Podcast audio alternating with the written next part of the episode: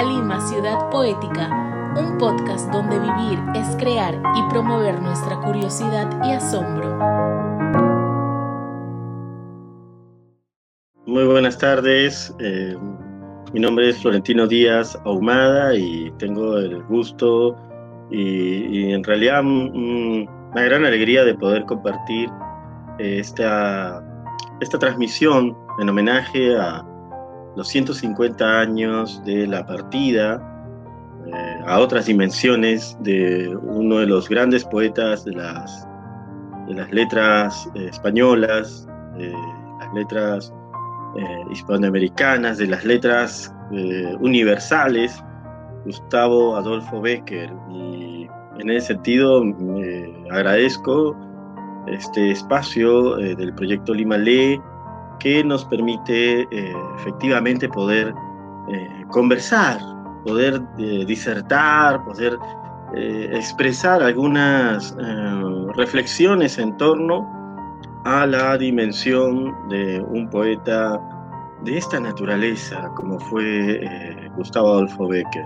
Y creo que en ese sentido, pues no hay, no hay nadie, quizás este, que, esté viendo esta transmisión que, no lo conozcan, pero vamos, siempre es bueno poder hacer una, una introducción, una, una suerte de, de mirada de, lo que es eh, precisamente la, trayectoria de, este gran creador.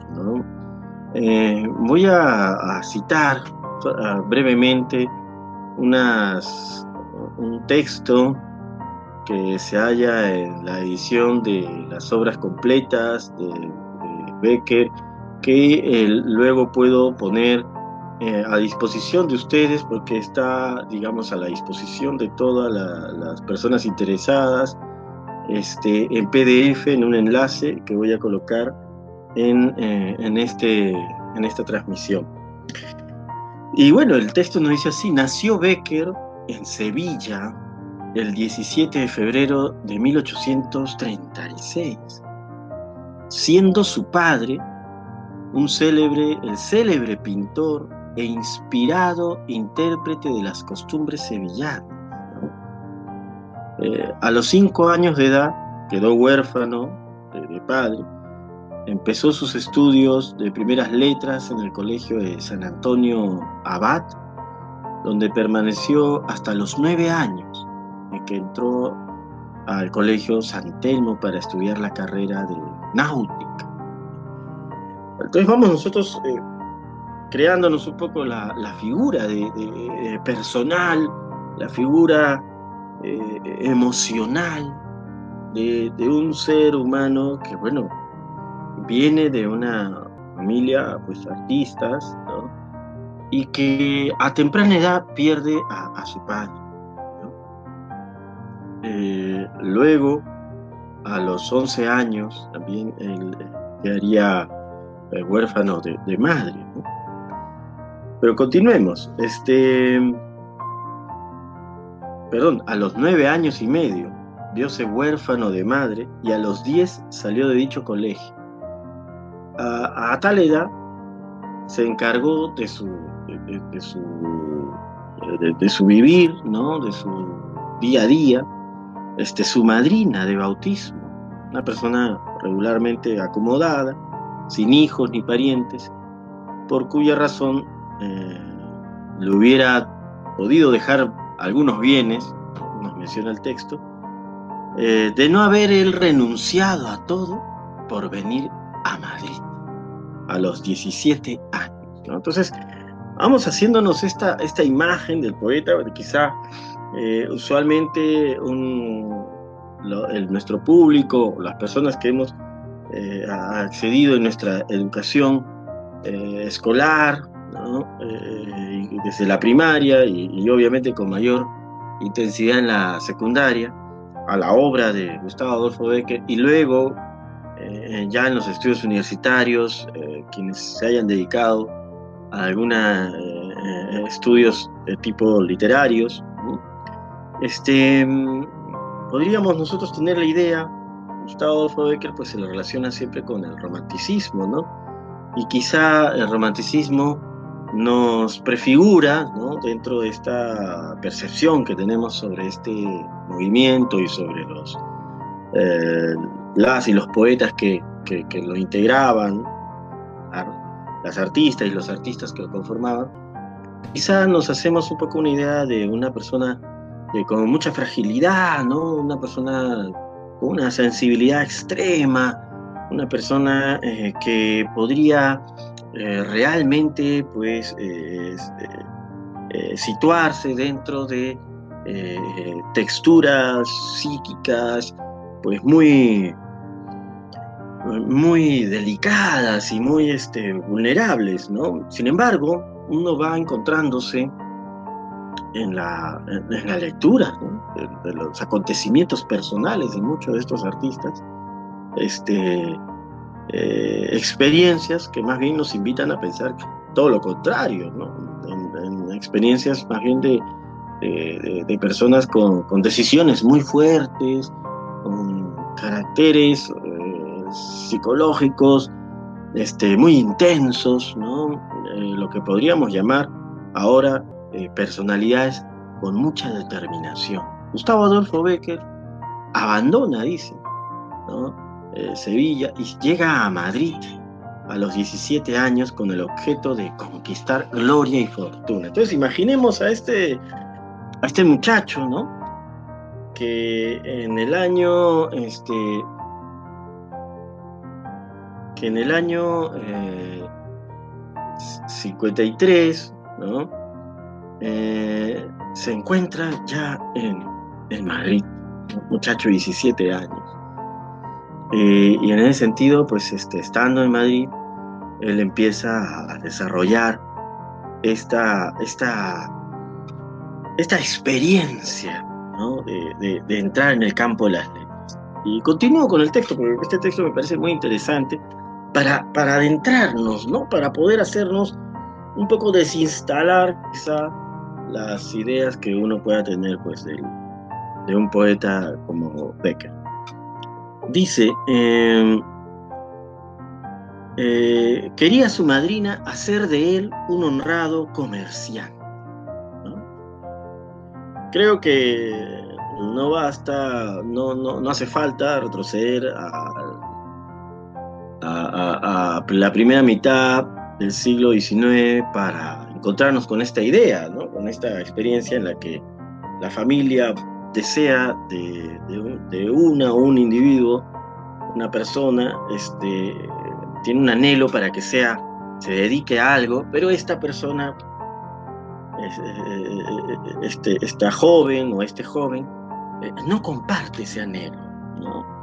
Entonces, este, nos dice, nos, relata, ¿no? Este, ya nos relata, nos pone de inmediato en este conflicto que encontraba pues Becker con respecto a, su madrina, pues recordemos que él había perdido a su padre a los cinco años y a su madre a los nueve años, ¿no? Y que mm, este niño, ¿no? Que había aprendido a dibujar al mismo tiempo que a escribir, recordemos esa, esa, esa dimensión visual, pictórica, plástica, este, de Gustavo Adolfo Becker, ¿no? Mm, de padre, eh, de padre eh, pintor, ¿no? Entonces, eh, que había aprendido a dibujar al mismo tiempo que a escribir, cuya desmedida afición a la lectura le hacía encontrar horizontes más anchos que el de la que el de que el de solamente este bueno tener los libros y, solo encontraba aplausos para sus primeras poesías, lo cual, y miren esto es muy interesante, eh, decidió vivir de su trabajo.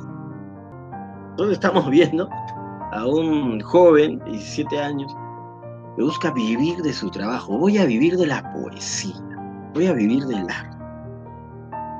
Una experiencia que podemos encontrar hasta el día de hoy, que muchos de ustedes eh, quienes estén contemplando esta transmisión habrán vivido y que quizás hayan seguido su vocación o quizás eh, no lo hayan hecho. Y en ese sentido también mm, adentrarnos en la experiencia vital de, una creadora, de un creador, nos permite también eh, la posibilidad de retomar aquello que quizás de niños nos prometimos. Eh, es bueno encontrarnos con, con, estas semblanzas o estas eh, aproximaciones eh, biográficas, literarias, sobre una persona. No, no, no, basta con enunciar los datos, realizó tal, tal cosa, tal cosa, porque em, eh, los datos no nos dicen tanto como lo que nos podría decir eh, la pluma de, un escritor al, acercarse y, mezclar aquello que se vivió con aquello que se piensa de lo vivido.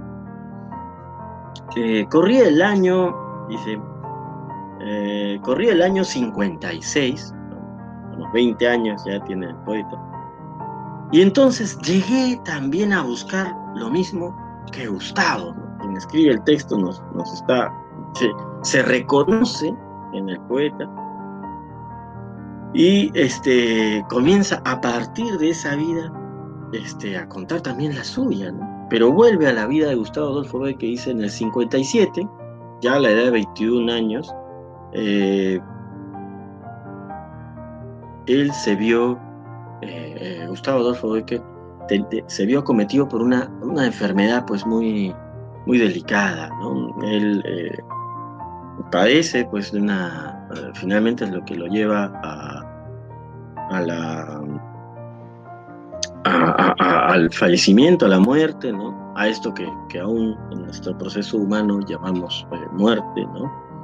Este, y eh, esta, esto se da a la edad de 34 años. 34 años, ¿no? En 1870. Un 22 de diciembre. Y en ese sentido, este, me parece muy importante que podamos eh, conmemorar 150 años después la experiencia, eh, lo, que ha, lo que ha legado esta experiencia creadora de Gustavo Adolfo Becker.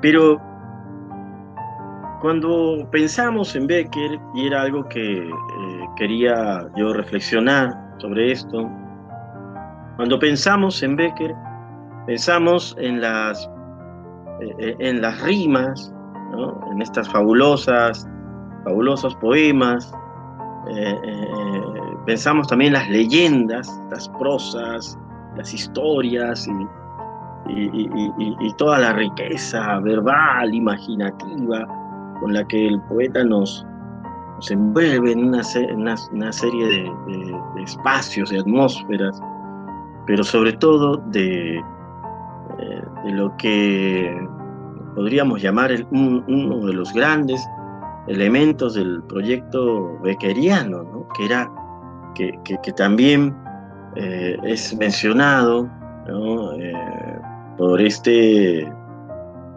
por este estudioso de, su obra, importante estudioso de su obra, como es eh, Jesús Rubio Jiménez, menciona esta simultaneidad, este proyecto de Becker de poder este, entrelazar las artes. Bien, qué interesante, ¿no? Entrelazar las artes. ¿Cómo, cómo el texto puede eh, hacernos vivir la experiencia de la música? ¿Cómo el texto puede hacernos vivir la experiencia eh, visual de, de, lo pictórico, de lo escultórico, de, de lo corporal cuando uno se adentra en una, en una experiencia. Lo corporal es una experiencia inherente al, existir. ¿no? Existimos, somos un cuerpo, ¿no? somos un, ser cuerpo en el devenir de, de, instante a instante. ¿Cómo? E, e, esto es algo muy interesante, es algo que yo quisiera este, insistir, eh, un poco basándome en las consideraciones de Jesús Rubio Jiménez, un investigador eh, de, de, Becker y de otros poetas, también escritores del siglo XIX, eh, sobre esto, ¿no? sobre este, este proyecto tan interesante y que creo que sería preciso y, muy precioso poder recuperar en estos momentos para nosotros. En estos momentos de crisis, de humanidad, en estos momentos donde eh, es el arte la forma en que nosotros, frente a la digitalización, frente a la algoritmización de la, de la experiencia humana, es el arte lo que se ofrece como aquellas posibilidades de mantenernos eh, humanos aún. Entonces, eh, en ese sentido me parecía muy importante hacer estas consideraciones. Bueno, entonces em, vamos eh, a, ver estas posibilidades. ¿Cómo es que, eh, y eso quisiera que, quede en, nuestra, en nuestras mentes, ¿no? ¿Cómo es que este proyecto bequeriano de enlazar las artes, de, de hacer, como escribiría eh, casi un siglo después, este, el gran poeta eh, Vicente eh, Huidobro, en, cómo hacer, no hablar de la rosa, sino hacer que la rosa crezca en el poema. Ese es el, lo que de repente 150, casi 120, 130 años después, otro gran poeta como Jorge Eduardo Eielson buscaría entrelazar todas estas experiencias artísticas en esta metáfora visual, pero también textual del nudo. ¿Cómo, eh, cómo, cómo hacer esta, eh, presentar esta eh, convivencia este, dialogante de las artes simultáneas, pero también de la filosofía, como sería, por ejemplo, en una filósofa, poeta, de la magnitud, de la, de la profundidad de María Zambrano, la filósofa poética española, eh, andaluza, María Zambrano. Bueno, Gustavo Adolfo Becker también es de esta, de esta estirpe de creadores, de creadores que, que se dan cuenta que lo poético no es una experiencia ligada exclusivamente a la expresión de los sentimientos. Es un creador que se da cuenta que lo poético es lo que sustenta también eh, la realidad, la experiencia eh, humana en la que eh, se va pues desenvolviendo nuestra vida. Bueno, entonces eh, a mí me gustaría compartir en la una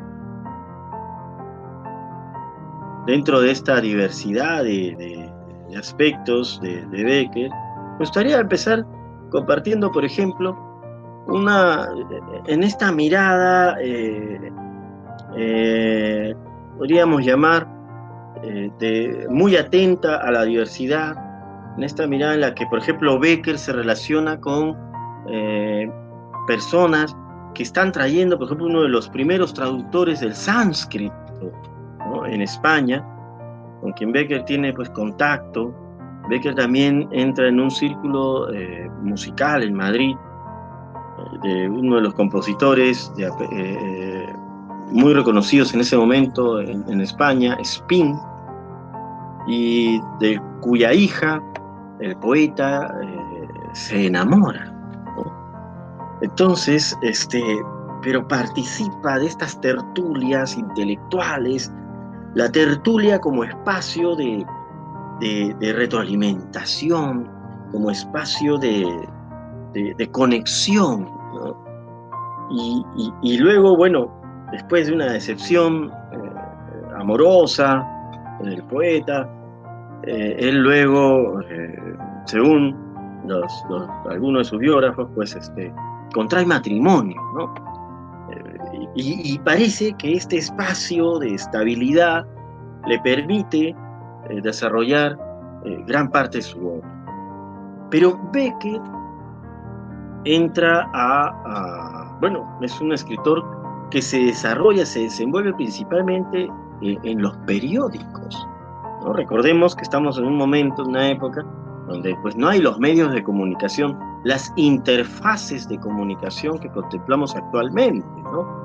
La interfaz comunicativa de Becker es una interfaz pues, de, la prensa, de, la, de las gacetillas, de los periódicos, que, que, bueno, pues se van este, dando eh, día a día y que este, él eh, participa en, ellos, ¿no? Y del cual llega a ser este, eh, incluso director de uno de los, de uno de los diarios donde él pues, trabajaba.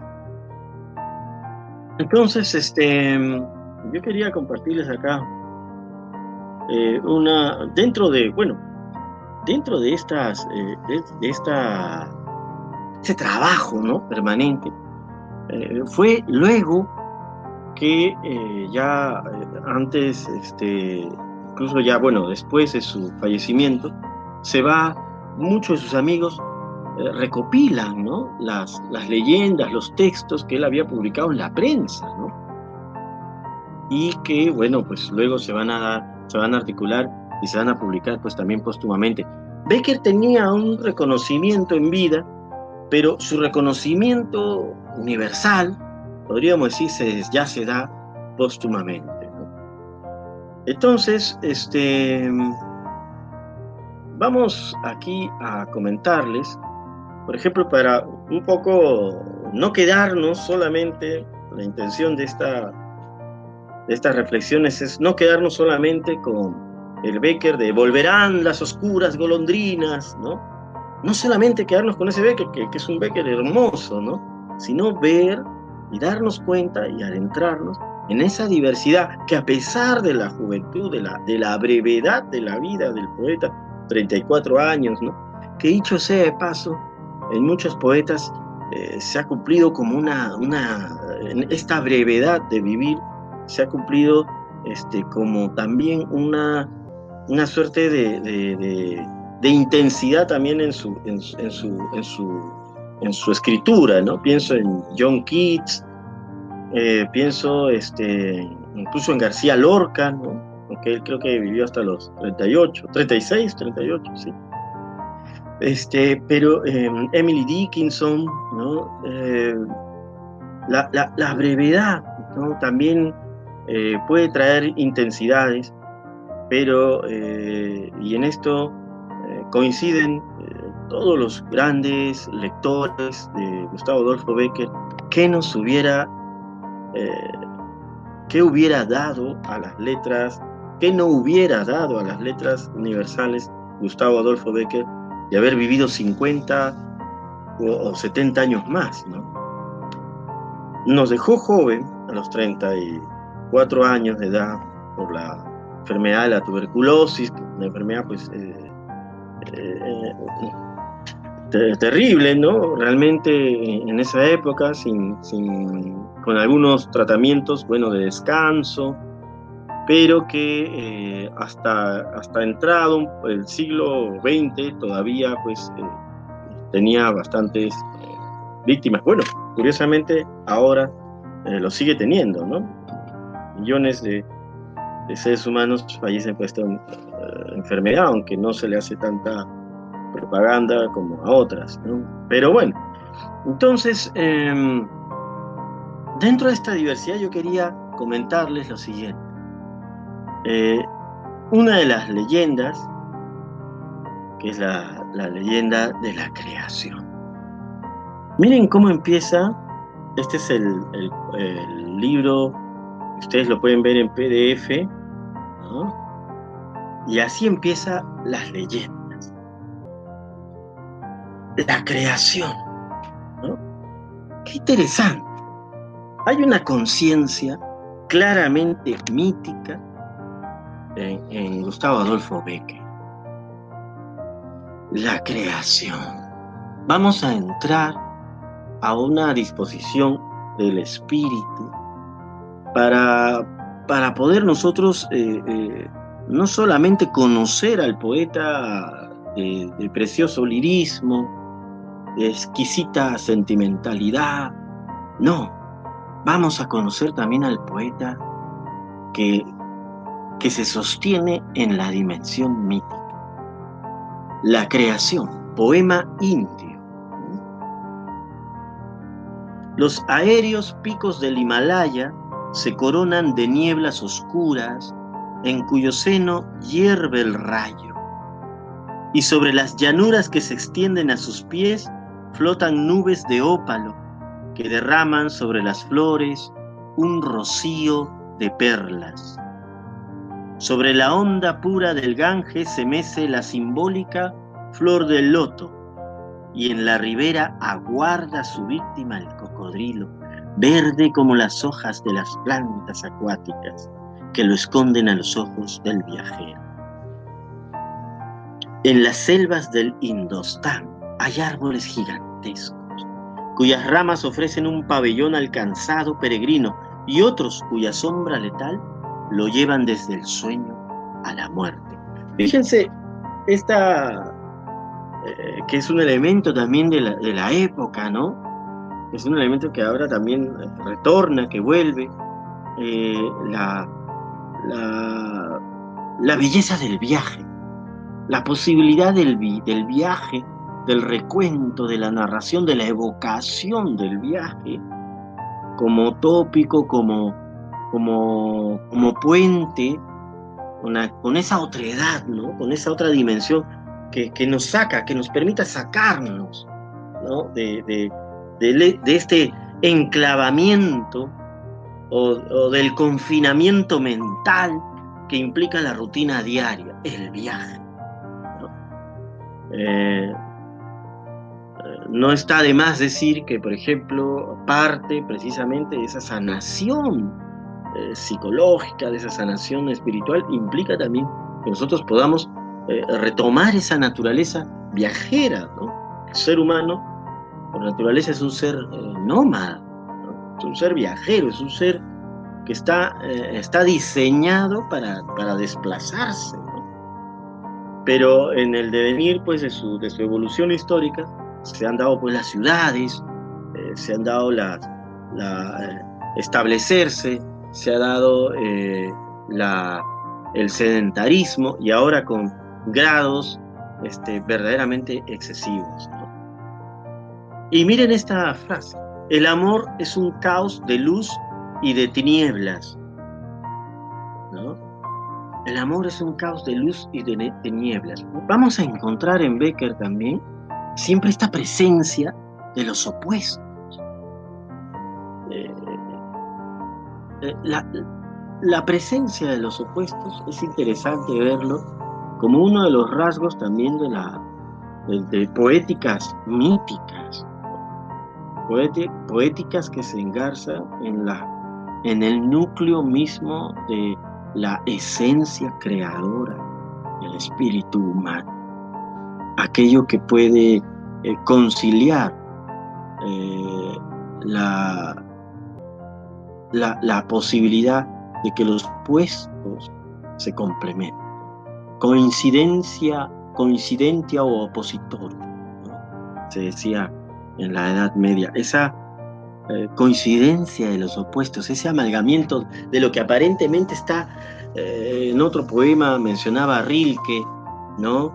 Extraño ver que todo lo que antes se ligaba eh, suelta, se, está suelto en el aire. ¿no? Escribía Reina María Rilke casi 80 años después. Entonces, este, el amor es un caos de luz y de tinieblas. La mujer una amalgama de perjurios y ternura. ¿no? Vean estos contrastes, estos opuestos. El hombre un abismo de pequeñez, de grandeza y pequeñez. La vida, en fin, puede compararse, la vida, en fin, puede compararse a una larga cadena con eslabones de hierro y de oro. Entonces tenemos presentado aquí, en esta elaboración mítica, poema indio, la presencia este, de los opuestos. Pero hay que verlo, ¿no? Hay que verlo, eh, hay que ver también la, la, geometría este, eh, simbólica de Gustavo Adolfo Becker, ¿no? Hay que buscar eso. Está hablando, ¿no? Los, los opuestos, porque uno podría entretenerse también en la sonoridad eh, muy bella, eufónica, de la prosa, ¿no? Los aéreos picos del Himalaya se coronan de nieblas oscuras en cuyo seno hierve el rayo, y sobre las llanuras que se extienden a sus pies flotan nubes de ópalo que derraman sobre las flores un rocío de perlas. Bellísimo. Eh, pensaba en ese otro gran poeta también peruano, José María Eguren, también pintor, también con una sensibilidad como muy pocos poetas han tenido, quizá ellos, yo creo que la, tuvo, evidentemente, musical, esa sensibilidad musical. Pensaba en Eguren, en sus motivos, cuando dice, eh, la música es la expresión directa del sentimiento. Es la risa o el lloro que lanza lo profundo de nuestra existencia conmovida. Vean, ¿no? La risa o el lloro. También entramos en opuestos. El músico vierte en el piano su angustia y su contento, su fantasía y abstracción. La música es sucesiva, como la respiración y la conciencia, pero la hilación de sus notas forma unidad acústica. Y ahí quiero llegar. Eguren, un texto eh, eh, que tiene 65 eh, años de, posterioridad, publicado casi, entre 65 y 70 años después de este texto, nos da una clave para también adentrarnos en la en la, en la experiencia creativa que, que, implica leer a Becker hoy. Porque no estamos haciendo una arqueología, o sea, o mejor dicho, la arqueología no es solamente descubrir los hallazgos del pasado para tenerlos aislados en un espacio al que llamamos museos y que creemos que son espacios a los cuales solo hay que ir porque es bueno rememorar. No, los museos son espacios eh, ahora transformados, bien llevados, son espacios de, reconexión, de, irradiación, de inspiración. Entonces, lo que estamos buscando es hacer una lectura de Gustavo Frobecker eh, que nos pueda reconectar con la problemática que tenemos ahora. ¿Y cuál es la problemática que tenemos ahora? La problemática es que, eh,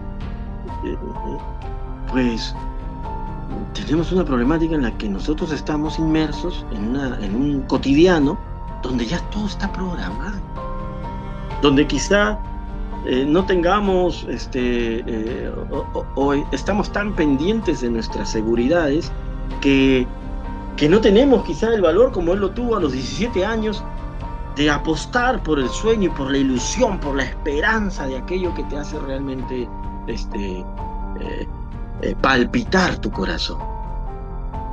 Estamos en la problemática en que, eh, en que estamos envueltos por el miedo y que de repente nos damos cuenta que, que a pesar de los siglos, la poesía, el arte, nos ha hablado siempre de lo mismo.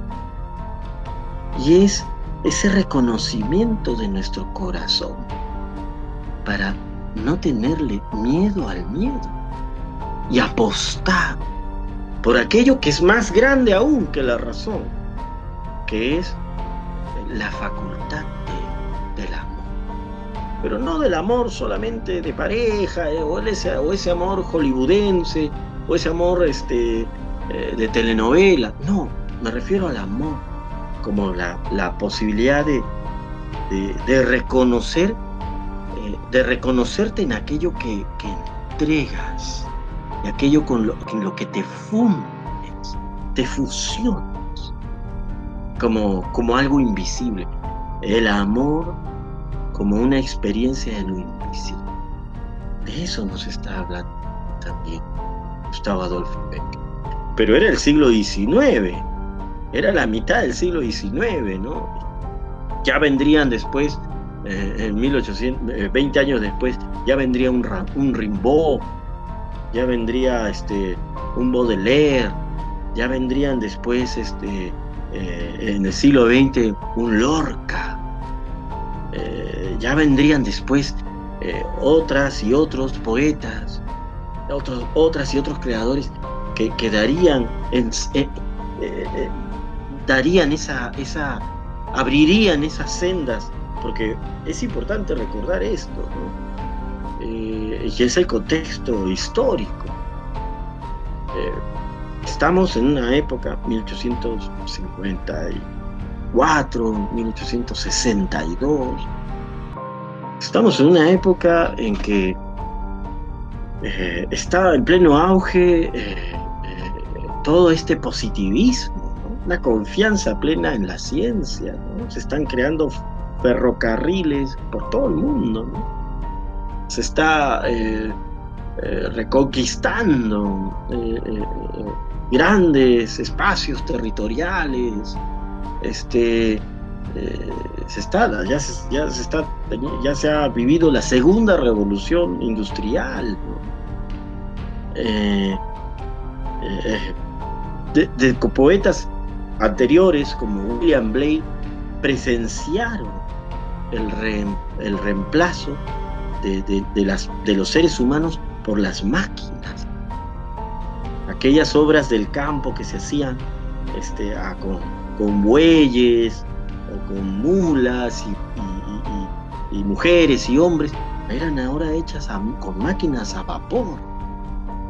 y los campos eran deshabitados y las ciudades concentraban a la mayor cantidad de la gente, ¿no? Pero vivían en condiciones de miseria.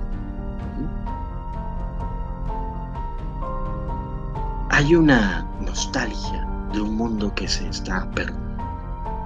1850, 1860. No, desde el punto de vista de la medicina oriental, la tuberculosis tendría que ver también con con una con una nostalgia muy grande, con condiciones de vida este, también eh, bastante eh, eh, penosas. Tuberculosis tendría que ver también con una, una conciencia de la humanidad que está perdiendo un mundo. Ese mundo que quizá contaba, nos contaba Tolkien en su saga El Señor de los Anillos, ese mundo de los bosques, ese mundo que existió realmente, ¿no? En el siglo XVI, en el siglo XV. Ah, hay autores que afirman que se podía viajar, eh, al menos por zonas de Italia, de, árbol, de árbol en árbol. Eh, eh, recordemos esta gran novela El varón rampante de Ítalo Calvino, donde un, el personaje, el varón rampante, el personaje decide vivir en los árboles y se desplazaba por todo, porque había árboles por todos lados. Entonces, hay que contextualizar a Becker. Becker no es solamente el poeta de eh, no es solamente el poeta de la eh, de la eh, que, es poesía, ¿no? ¿Se acuerdan este este poema? Voy a, voy a buscarlo aquí. Aquí lo voy a tener. ¿Qué es poesía? Esta, la rima 21, ¿no? La famosa rima 21. ¿Qué es poesía? Dices mientras clavas en mi pupila tu pupila azul ¿qué es poesía? Y tú me lo preguntas, poesía eres tú. Eh, son consideraciones muy, muy especiales, ¿no? Eh, aquí hay un poema, este poema que es poesía. Dices, mientras clavas en mi, pupila, tu pupila azul. Este, este juego de espejos, ¿no? Este juego de espejos que es la mirada. Este juego de espejos que es la poesía. ¿Espejo de qué es la poesía? Nos plantea Beckett en estos tiempos. ¿Espejo de qué es la poesía? Entonces, eh, pienso en otro poema y vuelvo al gran Eyelson, ¿no? Este poema maravilloso que es la culminación de su gran, este hermoso libro sin título.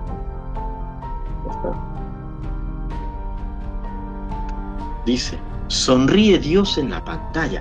Ya no hablamos de tu pupila azul, ya no hablamos de la poesía. Estamos en tiempos donde ahora hablamos de Dios, hablamos de pantallas luminosas. Sonríe Dios en la pantalla del cielo Veo su semblante, hecho de rayas y puntos luminosos, pero no estoy seguro si es el suyo o es el mío. Apago la televisión y yo también sonrío. Entonces, eh, han pasado 120 años, 130 años de, esta, de esta rima 21 y 130 años después, cómo el mundo se ha transformado. Entonces, eh, es, importante también que nosotros nos adentremos a la, a la, a la visión, a la, lectura de, los poemas, no solamente como nos adentra, no, no solamente como quizá a veces hay canciones, hay temas musicales que nosotros siempre escuchamos, escuchamos, pero en el fondo no, nunca lo hemos oído. Hemos disfrutado, sí, hay algo que nos hace disfrutar, pero preguntémonos, ¿qué es lo que nos hace disfrutar? ¿Qué es? ¿Qué es lo que... ¿Por qué me toca este verso? ¿Por qué me toca este poema? Miren, vamos con la rima 10. Los invisibles átomos del aire en derredor palpitan y se inflaman. El cielo se deshace en rayos de oro. La tierra se estremece alborozada. Oigo flotando en olas de armonía, rumor de besos y batir de almas. Mis párpados se cierran. ¿Qué sucede? Es el amor que pasa.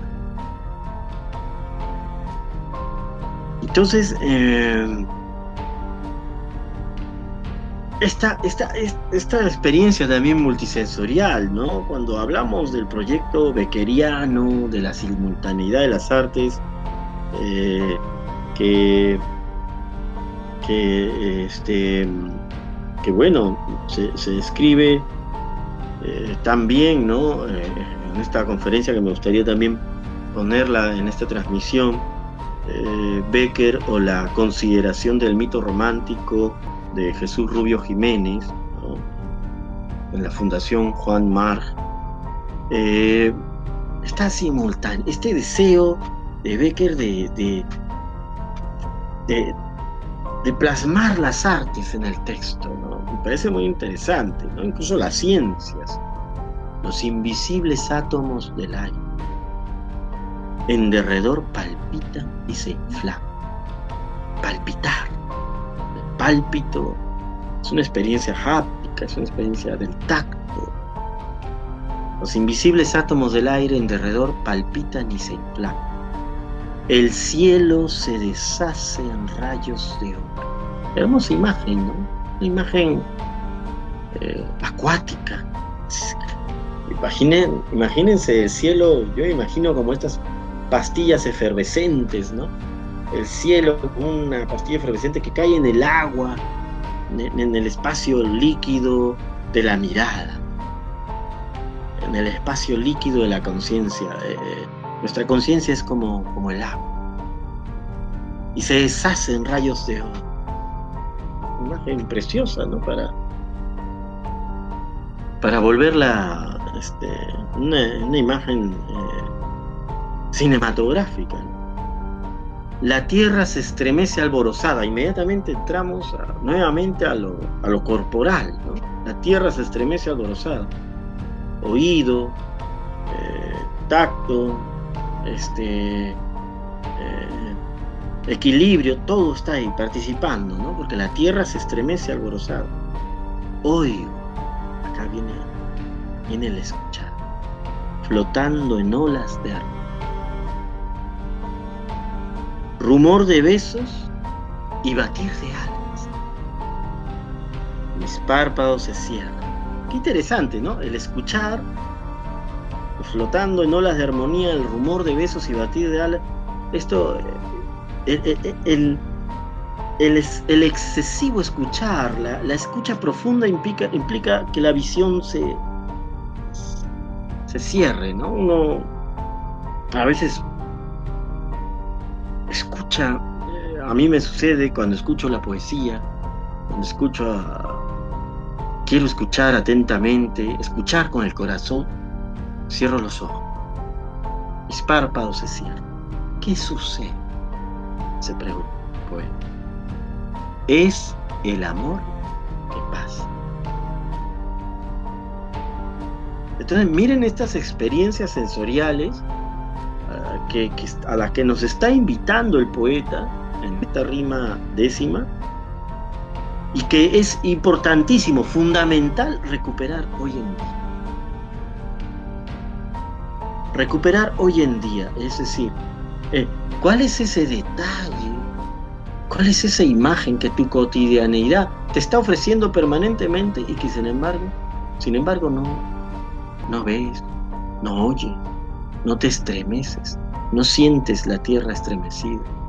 Es más, la tierra se estremece un poco y lo primero que sientes es terror. ¿no?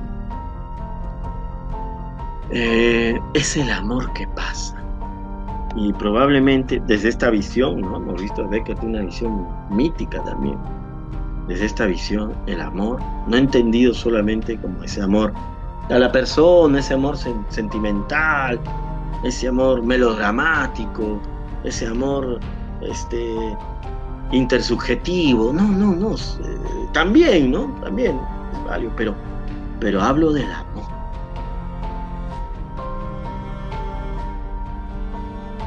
Hablo del amor, como ese poema de Washington Delgado. Hablo del amor y de la música.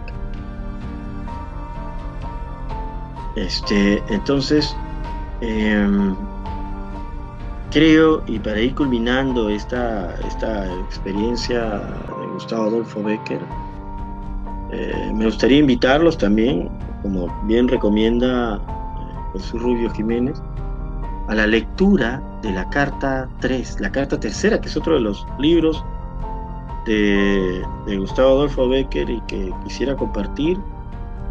Eh, la carta tercera, Cartas desde mi cel. Becker eh, tuvo una recaída, un momento muy grave en el año 62, 64, y se va, se va de retiro, ¿no?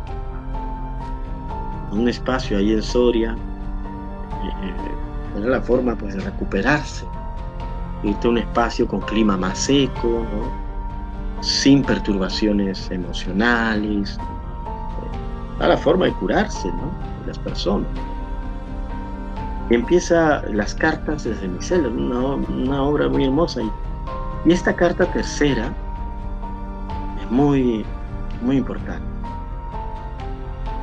Queridos amigos, hace dos o tres días, andando a la casualidad por entre estos montes y habiéndome alejado más de lo que acostumbro en mis paseos matinales, acerté a descubrir casi oculto entre las quiebras del terreno y fuera de todo camino un pueblecillo cuya situación por extremo pintoresca me agradó tanto que no pude por menos de aproximarme a él para examinarlo a mis anchas. Ni aún pregunté su nombre y si mañana o el otro quisiera buscarlo por su situación en el mapa, creo que no lo encontraría, tan pequeño es y tan olvidado parece entre las ásperas sinuosidades del Moncayo.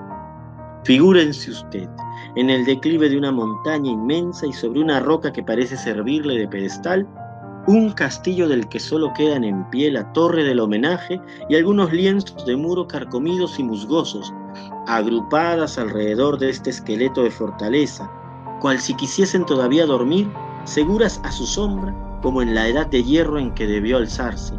Se ven algunas casas, pequeñas heredades con sus bardales de heno, sus tejados rojizos y sus chimeneas desiguales y puntiagudas, por cima de las que se eleva el campanario de la parroquia con su reloj de sol, su esquiloncillo que llama a la primera misa y su gallo de hoja de lata que gira en lo alto de la veleta a merced de los vientos.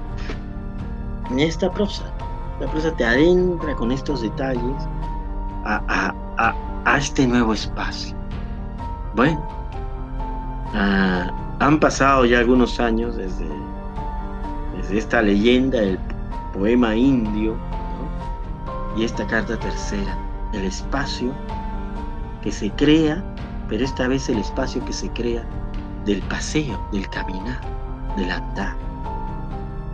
¿Qué espacio? Yo creo que Becker nos puede invitar también a ese crear, a ese imaginar, qué espacios podemos contemplar ahora en adelante sobre todo en estos momentos en los que pareciera que eh, eh, nos, piden, nos surgen este, estar sobre todo muy, muy quietos, ¿no? Entonces hay que ver de qué manera podemos a través del arte, a través de la actitud, eh, de la actitud poética, a entrarnos en nuevos espacios. Voy a culminar aquí esta transmisión en homenaje a Gustavo Adolfo Becker por sus 150 años. Y yo me gustaría también decir sus 186 años, 184 eh, años de aparición en esta dimensión humana. Muchísimas gracias.